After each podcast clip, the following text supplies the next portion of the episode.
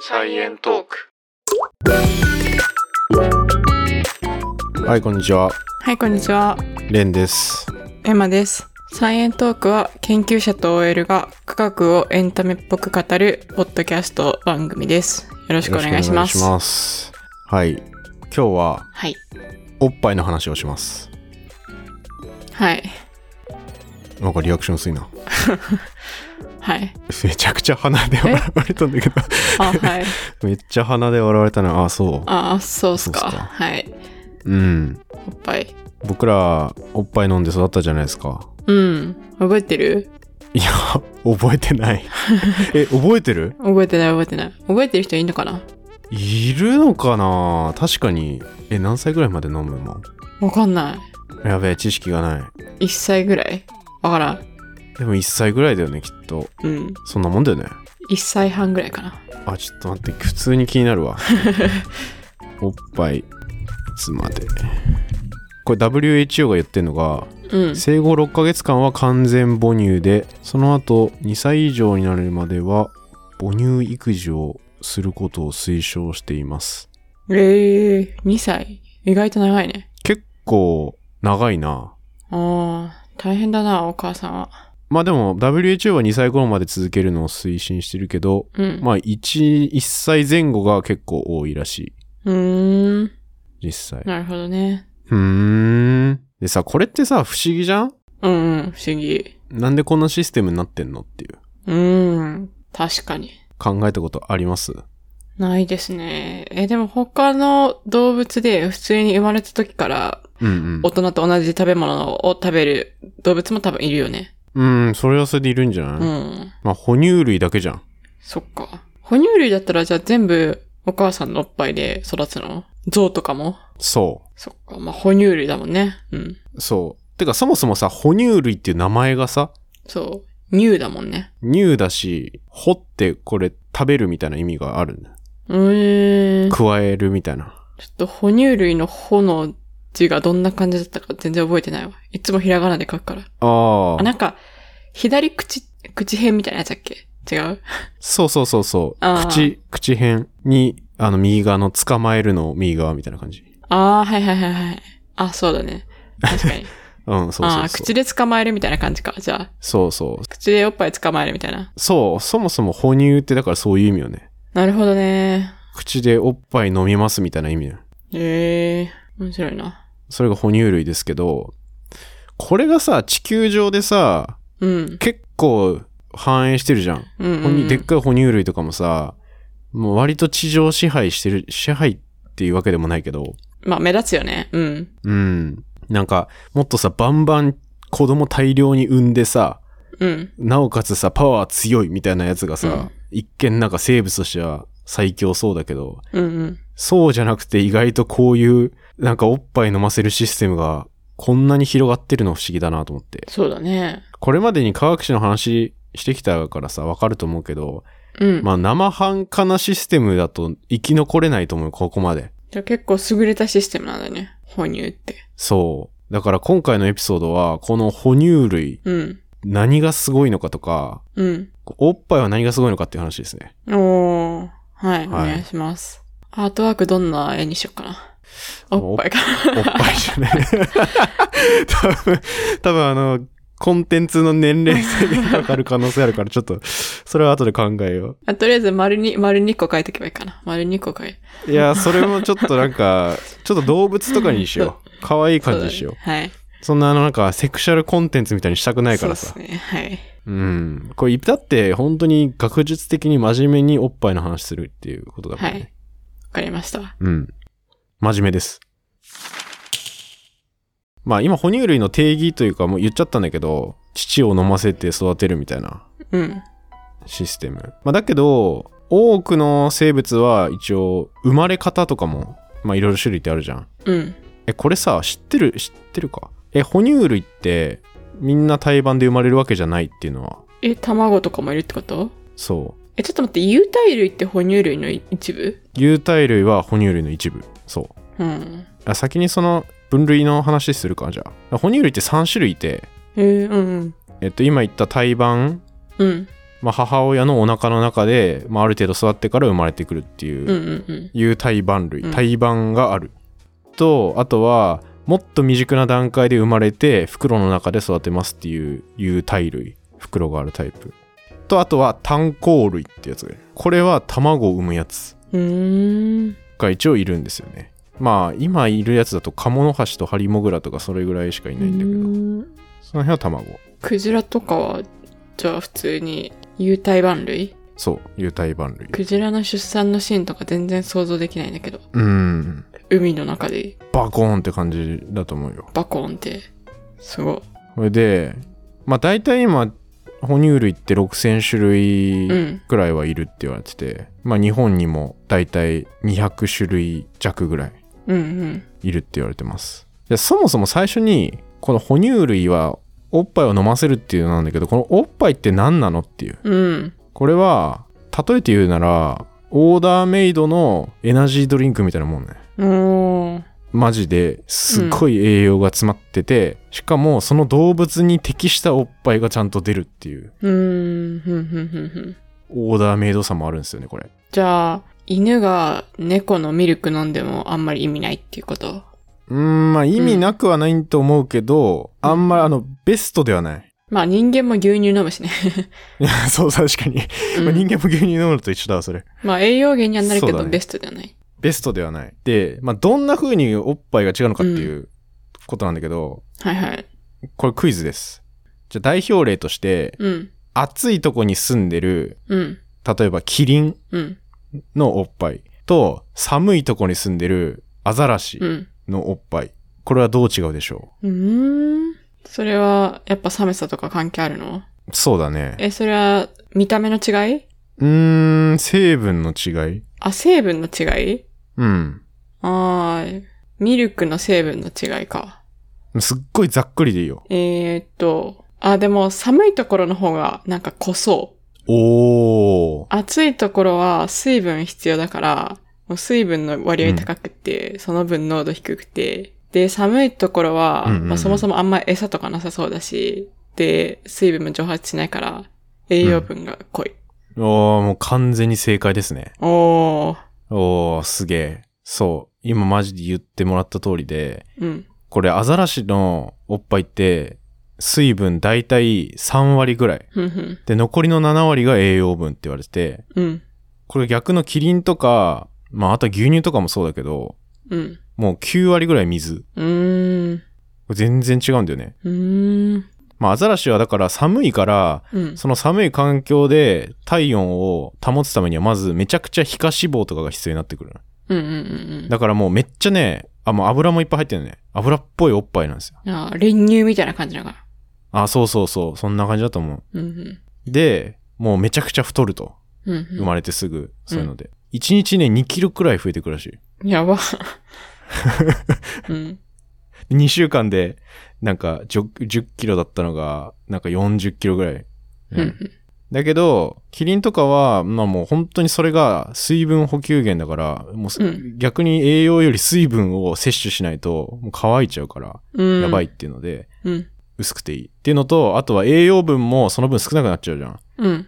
だけどキリンとか、まあ、そういうでっかい動物がそんなに急に体を大きくしてうん。寒さから守らなきゃとかないんで、うん。まあ、薄くても大丈夫薄くておっぱいを飲む期間が長いうーん、なるほどね。キリンもね1年ぐらい飲むらしいうーん。それで考えるとなんかキリンが人間と同じぐらいの長さっていうのはちょっと不思議だね。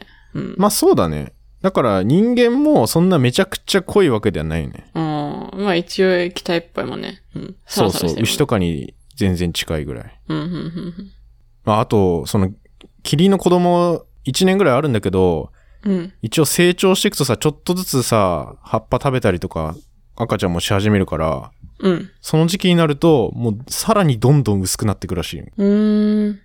で、最後ね、なんかもう透明に近いぐらいサラッサラなんだって。ただの水みたいになるんか。ただの水に近くなってくらしい、どんどん。うーん。面白いね、これ。だか面白い。らちゃんと、ずっと同じおっぱいが出てるわけではない。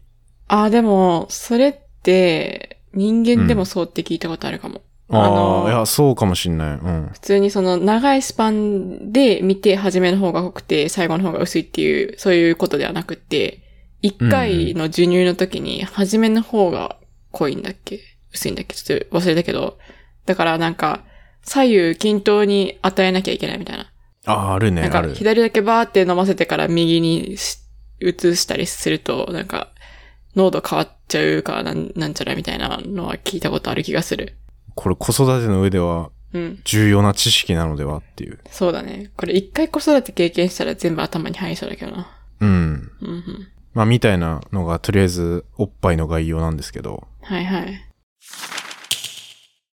えじゃあこれってどうやって生まれたんだみたいなそもそもねうん。システムとして、うんでこれのヒントになるようなやつがさっき言った炭鉱類って呼ばれてる有胎盤類とはまた別のやつよねハリモグラとか卵。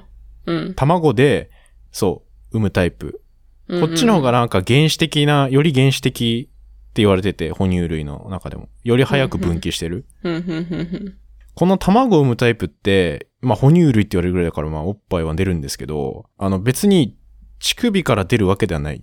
ほう。母親の皮膚から、じわじわ染み出してくるっていう。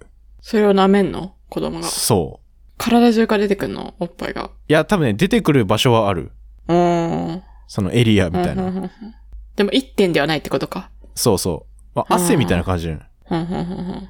で、しかも、これ、ペロペロ舐める以外にも、一応なんか卵をこれで濡らして、なんかこの液体が殺菌作用があるらしくて、卵を菌とかから守るっていうのにも使われてるらしいんだけど。うーん。で、この溢れてる汗みたいなやつがおっぱいの起源なんじゃないかって言ってる結構研究者もいて。うんうんうんうん。でこのハリモグラのおっぱいをこう調べた人によるとなんかおっぱいを作るために使われる必要なタンパク質でうんアルファラクトアルブミンってやつがあるんだけど、それともともと体液に入ってる殺菌作用を持ってるタンパク質があるんだけどリゾチームっていうでそれがなんか結構似てるらしいんだよねだからそういう体液とかに入ってるまあこれは汗とかにも入ってるらしいんだけどうん。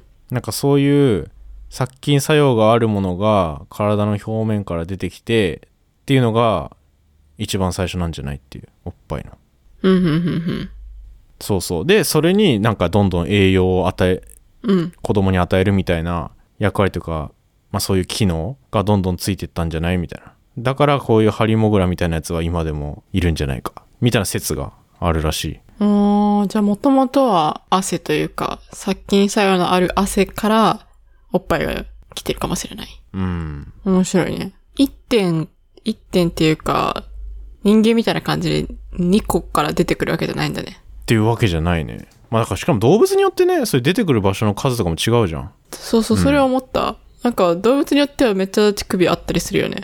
するするあそれは過程なのかな進化の過程というか、だんだんだんだん感染みたいな感じでバーって体中にあったのが、どんどんどんどん数が少なくなっていく過程なのかな。でもなんか今人間が2個ってことは2個がなんか良かったんだろうねでも今いっぱいの数のさ、おっぱいの動物もいるよね。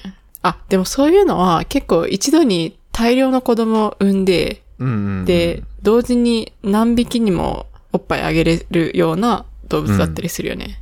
そういう感じになってんじゃなあーあ、なるほどね。い犬とかもそうかうん。すごいなクジラとかってさ、うん一回に何匹ぐらい産むんだろう。えクジラってそんないっぱい産むイメージないけどなそうそうそう。だからもしもあんまり産まないんだったら乳首2個なのかなとか思って。あいなんか一度に出産で1頭しか産まないらしいよああ、まあだろうね。あんなでかいんだったら。うんいやなんか無理そうだよね何匹もいや、てか、そもそもさ、クジラの赤ちゃんってどれぐらいの大きさなんクジラの赤ちゃんは45メートルあるらしいけどやば。もう最初からでかいえ、ちょっと待って、クジラの大人は何メートル大人え20メートルぐらいなんじゃないすごいね。赤ちゃんで4、5メートルってやばいな。うんそりゃ何頭も産めないわ。うん、シロナガスクジラなんか30メートルぐらいみたいな話前したから、うんうんうん。シロナガスクジラの赤ちゃんが6から7メートルって言われてるらしい。うんでかすぎるだろえ。そそれさ海で産むの海の中でい。や、海の中でしょ。もちろん。やば、海の中で産んだらさ、じゃあうおん母さんの産道がもう5、6メートルの直径なわけでしょ。産んだ直後とかさ、もういろんな魚とか入りそうじゃん。小魚とかさ、入っちゃいそうじゃないいや危なそう。えクジラの出産して、やっぱ子供の頃から生き残れるのも25%ぐらいしかいないらしくて、結構生存率低いね。あと、これちょっと乳首について調べてたら面白いことがうん分かったんだけど、なんか哺乳類の祖先そもそもの祖先って、乳首が7ついあったらしいんよ。うー7ついだから14個。うんうん。だけど今ってさ、そっからまあ人間は1ついだし、うんうん。まあ牛だと2つい。うん。で犬とか猫とかだったらもうちょっと多いし4から5とかでもう4から5。そうれは犬種とか猫の種によって違うの。そうなんか種類によって違うらしいうーん、うんうん。でクジラは1対あー、やっぱり一度に産む数によるんかな。うんまあそれも関係してると思うで面白いのがこの最初にあった7対のうち1対だったらさ残り6対は消えちゃってるわけじゃんまあね。で人間はその7個のうち上から2番目が残ってるらしくて でクジラは7個のうち一番下の2個が残ってるんだってええこれ面白くえないじゃあさ、7個のうち残りの6個ってどっかで見えん のかな、いやなんかね残りの6個、まあ、い全く見えないじゃん今見えないよね。だけどなんかたまに妊娠した時にうん1番目の昔の乳首の位置に痕跡乳頭みたいなのが出てくる人がいるらしくってええ副乳ともいるらしいんだけどうん。なんかそれが人間が上から2番目って言われてる証拠なんじゃないかっていう話とかでも、一番上のしか出てこないんだ。現れるとしても。わかんないこれ出てくる。る場合あんのかなえ、っていうかさ、それは普段は、なんだろう、感染汗の線とかとして存在はしてたりするのかなあーまあでもそうだねこれいや汗の線というかなんかもう普通にな見見えないんじゃない普段は見えなくてもなんか穴とかは存在してんのかなそれとももう全くないかなやっぱり。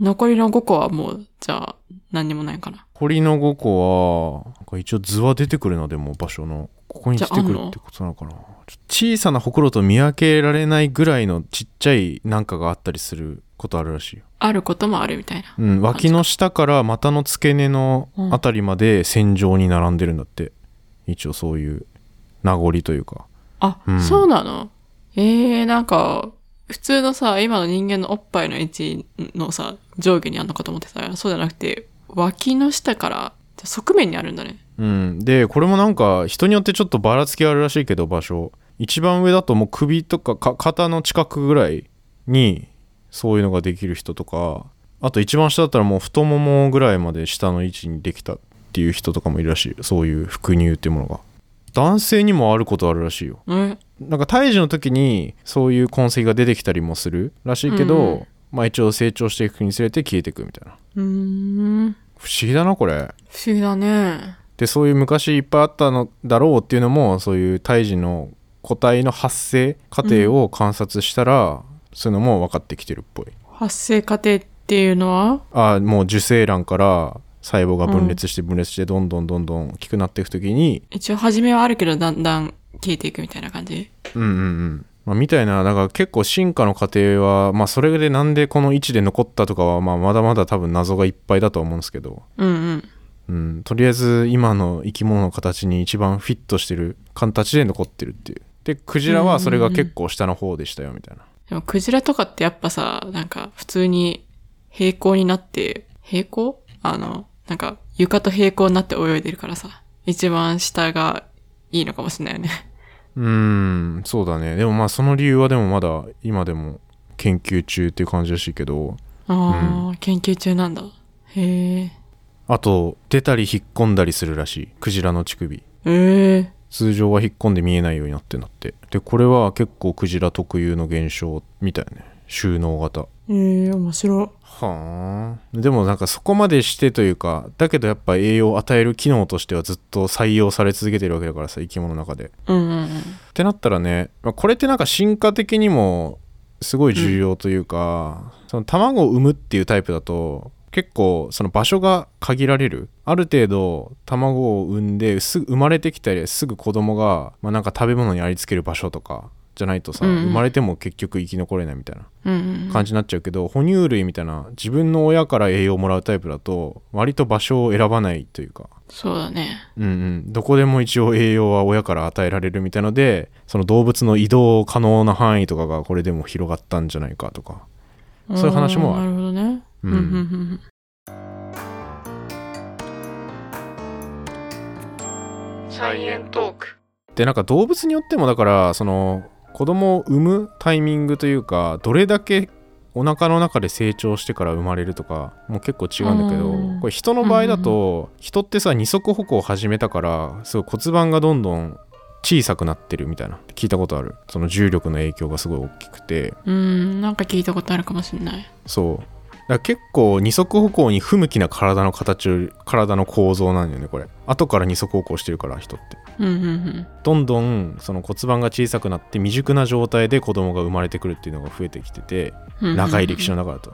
でその未熟であればなるほどおっぱいの重要性が上がってくるっていうもうそれでさ生き延びさせなきゃいけないから子供、じゃあ、人間じゃない四足歩行の動物は、うんもっと骨盤がしっかりして、未熟じゃない感じの時になるまで、お腹の中に子供がいて、で、割としっかりした時に出てきて、だからあんまりおっぱいは必要ないってことうんまあ必要ではあるけどそのまあ人間に比べたら。そう、ん人間に比べたらその栄養のバランスとか何入ってるかとかが人間ほどいろいろ入ってないとかうーん。があっててか人間が入りすぎてるいろいろもうそうなんだ。母親で作られてるさ抗体とか酵素とか白血球とかビタミンとかもうあらゆるものが入っててもう、あらゆるものって言うとあれかいろんなものが入っててうん。糖分とかねでそういうのも飲むことによって赤ちゃんの中にそういう感染防御機能みたいなのが備わってうん、うん。で病原体から守りますとか、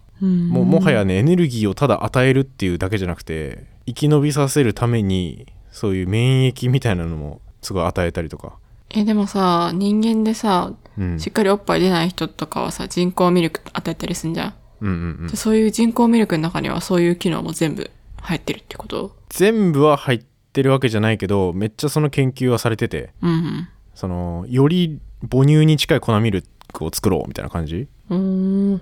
の研究はすごいやられててでもねまだ全然完全ではないと思うよこれ研究中段階だからそうだよね。そんなだって、うん抗体とかが入ってる。それも入れれなさそうだ。そう難しいの粉がこミルのクに。うん。おっぱいに含まれる特別な糖みたいなのがあるんだよねお砂糖みたいなうん。オリゴ糖ミルクオリゴ糖ってやつがいるんだけどうん。こうミルクオリゴ糖自体が結構感染防御機能があるって直接ウイルスとか細菌とかにうん。つくみたいな、結構特殊な糖が入っててうん。でまあしかもエネルギーにもなるしみたいなうん。でこれを入れ込むのが今まで結構難しかったらしいんだよねうんだ。からどんどん多様になっててこれ ミルクオリゴ糖だけで250種類ぐらい入ってて自然だとミルクオリゴ糖がおー、はいはいはい。いっぱいあるんだ。でもこんなにいっぱい種類作ってさ粉ミルクにすんの、まあ、結構難しいじゃん難しそう。うんだけど最近はもうそれをあのーなんか別な糖とかで置き換えれないかとかがいろいろ研究されてて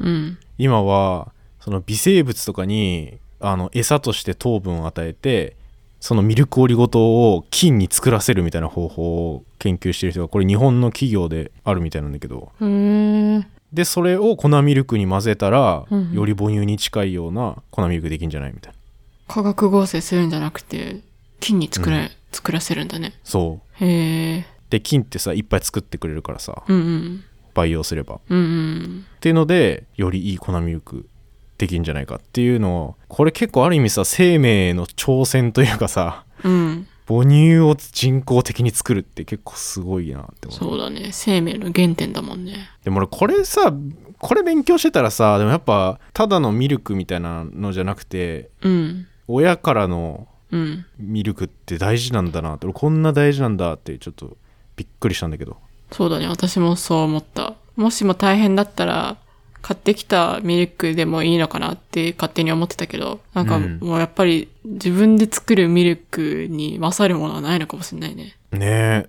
まあそういう意味で結構もうオーダーメイドな感じそうだね。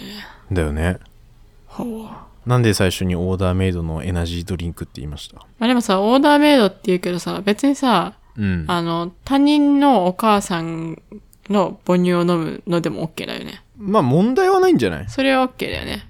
だってその人間から摂取すればいいわけだもんね。うん、問題はないと思うけど、自分のお母さんからのミルクの方がより良いみたいなことってあったりするのかなそれ思った、今。いや、なんかロシア母乳ビジネスとかなんかやばいの出てきたな。やばそう。ちょっとわかんないわ、これ。なんか変、下手なこと言い言えないな、これ。まあダメではないと思う。それによってなんか病気起きちゃいますとか、うん、ダメではなさそう。だってうん人工的なミルクそは OK なわけだから、そうそうそう。うんダメではないけどね。うんうん。別に自分のお母さん以外のミルクでもいいはいいとは思うけど、もしかしたらようんうんり自分のお母さんのミルクの方がいいっていうこともあるかもしれないけど、それはよくわかんないよね。なんか免疫的にいいとか、うん。あと、まあなんか腸内細菌とかにも影響するわみたいなんだけど、まあ、そういうプラスな効果があるかもっていうのがうん。すごい言われてはいるね、あ、自分のお母さんからだとあいやあのもう人人が作ったああ、うんうん。母乳だとっていう、なるほど。こうん、粉ミルクに比べたらっていう感じでうん。でここまでちょっとおっぱいの話いっぱいしちゃったんだけどうん。ちょっといきなり哺乳類の話しちゃったからうん。まあ一応す流れ的に哺乳類こんな感じで出てきましたみたいなのだけさらっと言っとくとああ、確かに確かに。うん。それそはう重要だね。ごめんちょっと最初におっぱいの話しすぎたわ あの前まではその恐竜絶滅しましたみたいな感じだったと思うよねうんうん。でその辺で最初の哺乳類って言われる、まあ、ちっちゃいネズミみたいなやつが生き残りましたって言ったけどその前ってまあ言ったら爬虫類みたいなやつから生まれてて、ああ、そうなんだ。爬虫類から生まれたんだ、哺乳類って。キノドン類っていう、うんまあ結構ね結構恐竜うんうんうん。ちゃんと有名なやつがディメトロドンっていうあの背中にさボーンって扇みたいなさうん。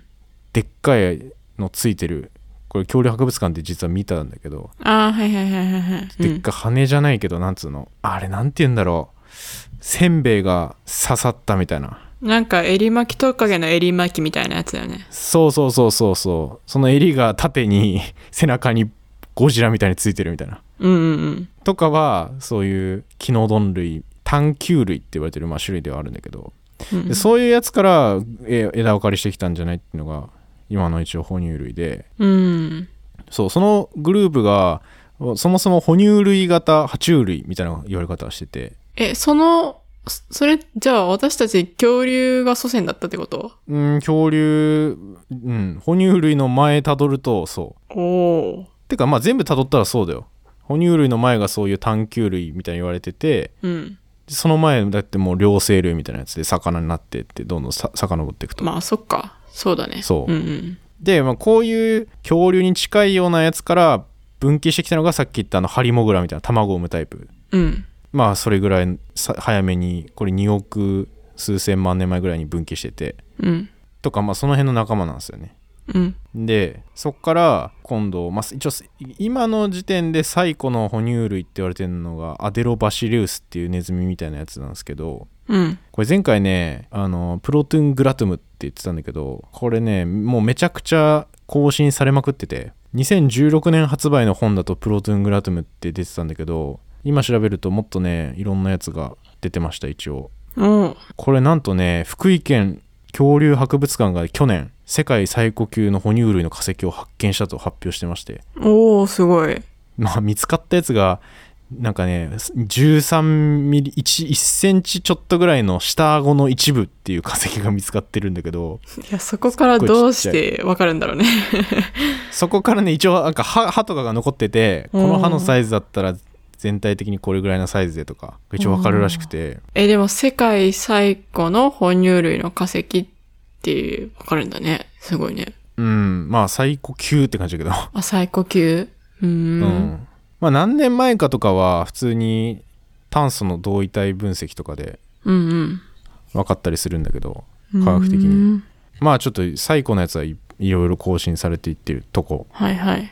おそらくこう結構のネズミみたいなやつできたっていうタイミングから袋持ってるタイプ有袋類とかうん。え、ネズミができたのが何億年前って言ったっけさっきのハリモグラみたいなのとネズミが分岐してんのがうん。 1億8000万年前ぐらい、ああ、それが初めての哺乳類。うんうんうん。そのその辺で生まれてるのが初めての哺乳類うんうんうんあでそっから恐竜が生きてた時代だから6500万年前ぐらいに巨大隕石落落ちてきて恐竜絶滅したんじゃないかみたいなうん。うんうん。話するまでの間はずっとその小型の状態のままでうんうん。まあなんとなく種類だけはずっと増え続けてたみたいなうんうん。でそれはもう恐竜が覇権をずっと握ってたわけなんでもう恐竜がいなくなるまでなるまではずっとそのちっちゃく地味に哺乳類は存在してたっていう感じだよねで恐竜が絶滅してからそのいなくなった恐竜に相当するようにというかうんうん。まあこれニッチを埋めるっていうんだけどうんうん。そこの空白になったような生物のな言ったらポジションみたいなうん。のを埋めるように哺乳類がバーッと増えていろんなタイプがそこで生まれてきたおーじゃあ恐竜がもし今もさ、うんいたらっていうかその隕石みたいな降ってこずに恐竜が主な世界の支配者みたいな形だったら、うん人間は存在すらしてないかもしれない。うん哺乳類がそんな発展してないんじゃないかなああ。その前ってはどうなってたんだろううん難しいなうん。うんでこの昔のさこの辺の生物の分類ってめっちゃ難しくてうん。最初さ哺乳類だけど卵を産むみたいな話してたけどさうん。それもさなんか結構ななんだこれみたいな 分類的にうん。なっててでこういう生物ってそのオーストラリアとかにいっぱいいるイメージあるじゃんうんうんであれってなんかそういう島で区切られたから前回大陸の話もしたけど区切られたからそういう変わったやつが、まあ、ずっと今までもう絶滅せずに生き延びてきてるっていうことなんだけどうん。うん。例えばさこのカモノハシうん。あそうかカモノハシ知らないって話なんかしたなどっかでカモノハシってどんなやつ見た目毛生えたアヒルみたいなやつえちょっと見てもらった方がいいなんかコダックみたいなカモノハシって言ったら多分大体の人通じると思うえなんか見てもらった方がいいかもなんとなく想像してか、コダックみたいな感じって。そうコダックみたいな感じ うん。でそれもさくちばしみたいなのついてるのようんうんだけど4本足あって尻尾もあってうん。うーん。毛生えてる、うんうんなんかここれって哺乳類っぽい特徴であるじゃんそうだね。だけどくくちばしあるしあああの水かきみたいなのもあるしうん。泳ぐ泳ぐうん。鳥類っぽい特徴も持ってるとかほんほんほんほんほん。でこれとかがね見つかった時はもう学者たち大パニックを起こしてたらしくてあ、最近見つかったのカモノハシって。いや見つかったのはね18世紀なんだけどうんこう見つかったのがその当時一番ヨーロッパが発展しててでオーストラリアにあの行った人たちがこういう動物いたよみたいな剥製うん。うんうんうん。をヨーロッパに持ち帰った時にもう見たことないやつばっかり持って帰ってくるじゃんうんうんなんだこれみたいな袋ついてるぞとかでその中の一体にカモノハシがいたんだけどうん。うん。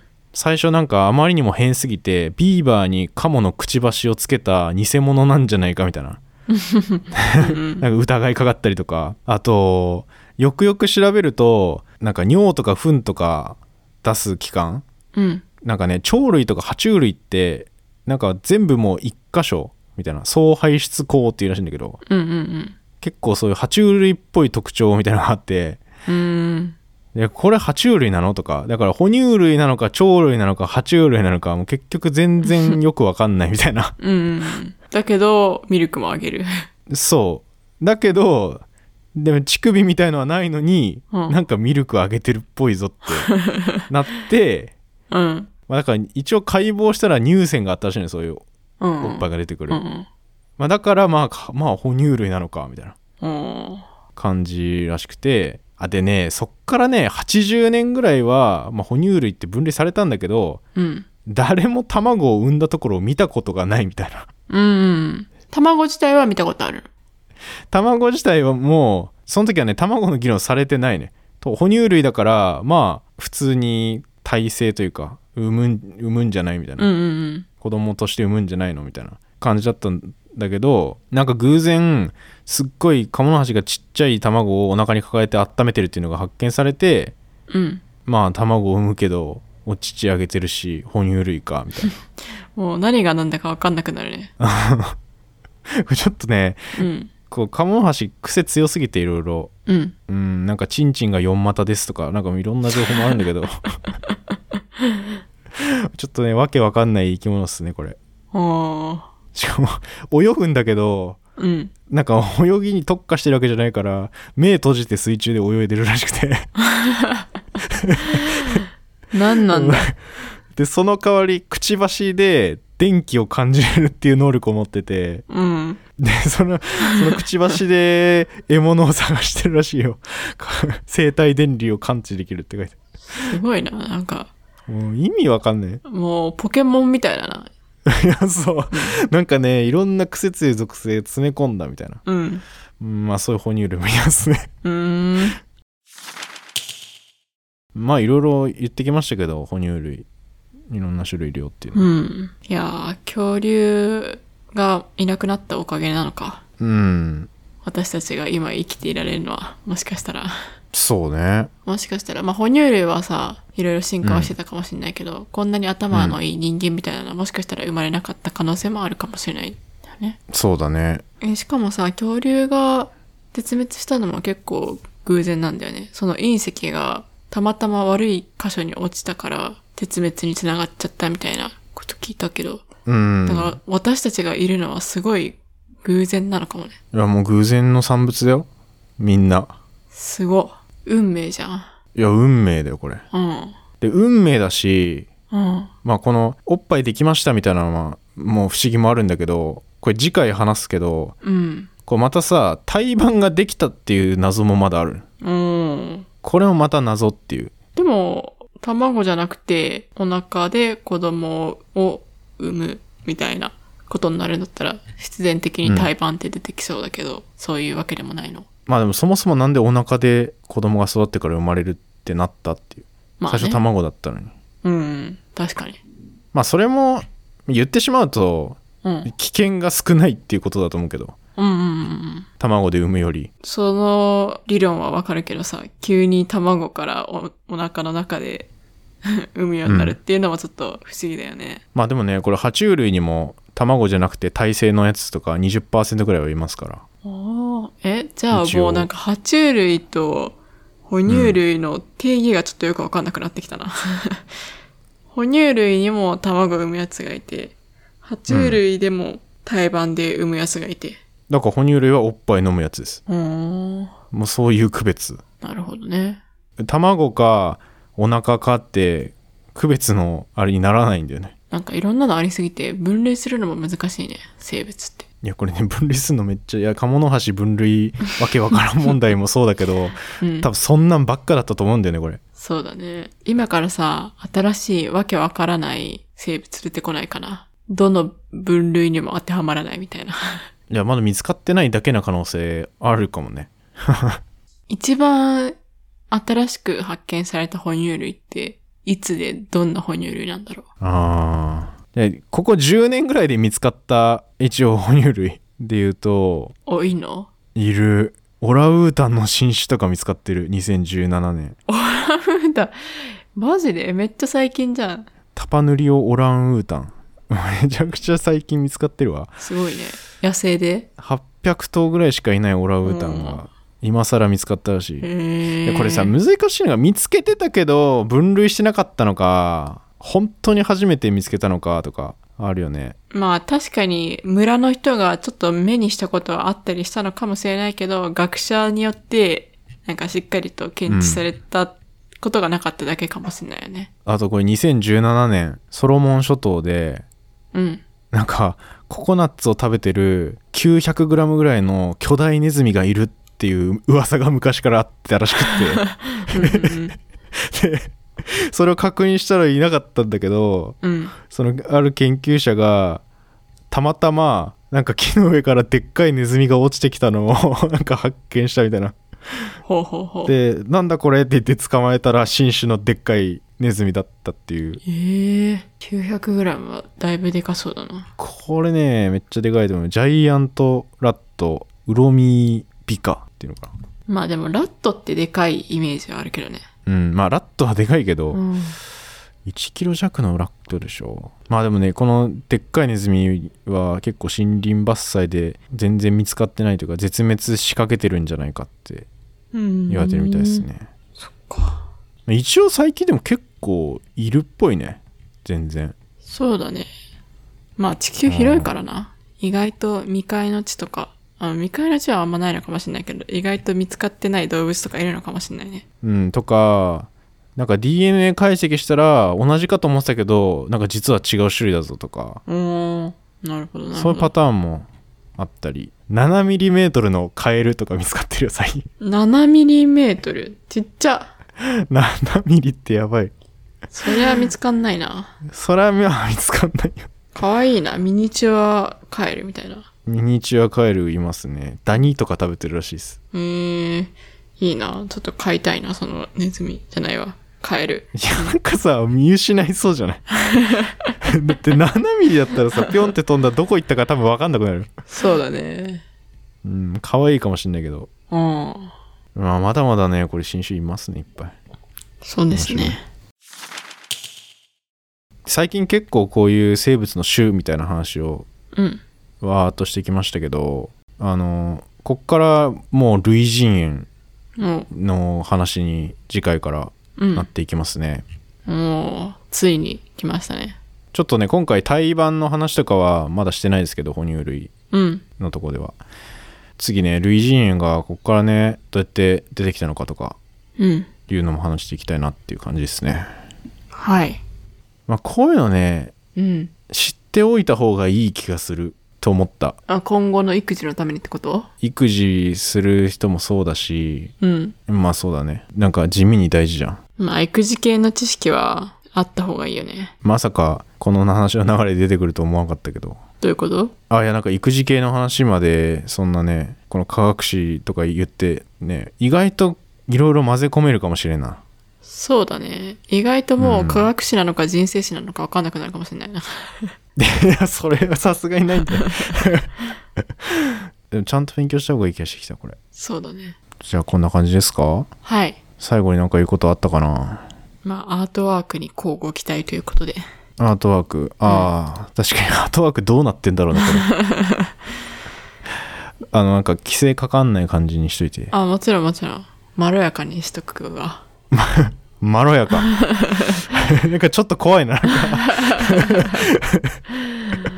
まろやかと言いつつ、なんか、いや、丸2個だけ書くんだったらすごい楽でいいんだから、今回。 えいやー乳首7個のバケモンとか出てくる な7ついかまあまあまあ、うん交互期待ということで。はいそれはちょっと任せますはい。